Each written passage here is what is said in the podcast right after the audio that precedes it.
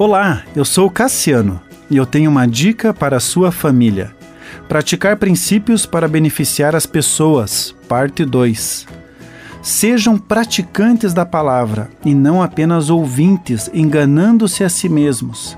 Aquele que ouve a palavra, mas não a põe em prática, é semelhante a um homem que olha a sua face no espelho e depois de olhar para si mesmo sai e logo esquece a sua aparência.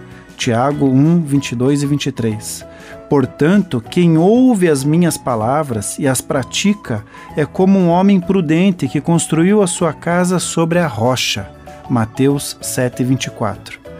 Tanto o homem quanto as nações podem construir sua casa sobre a rocha. A rocha são os princípios orientados por Deus para que as pessoas tenham uma interação saudável uns com os outros. A diferença entre uma nação pobre e uma nação rica não depende dos recursos naturais disponíveis. O Japão, por exemplo, tem um território limitado, 80% montanhoso, inadequado para agricultura ou agropecuária, mas é uma das maiores economias do mundo.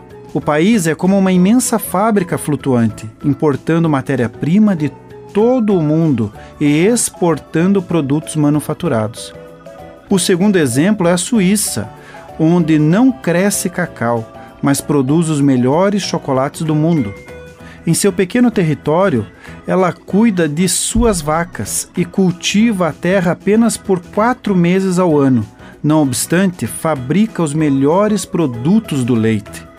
Um pequeno país que é uma imagem de segurança, pois tornou-se o banco mais forte do mundo.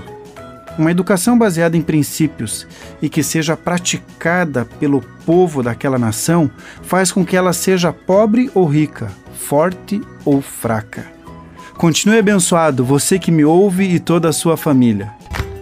Gente grande cuidando de gente pequena.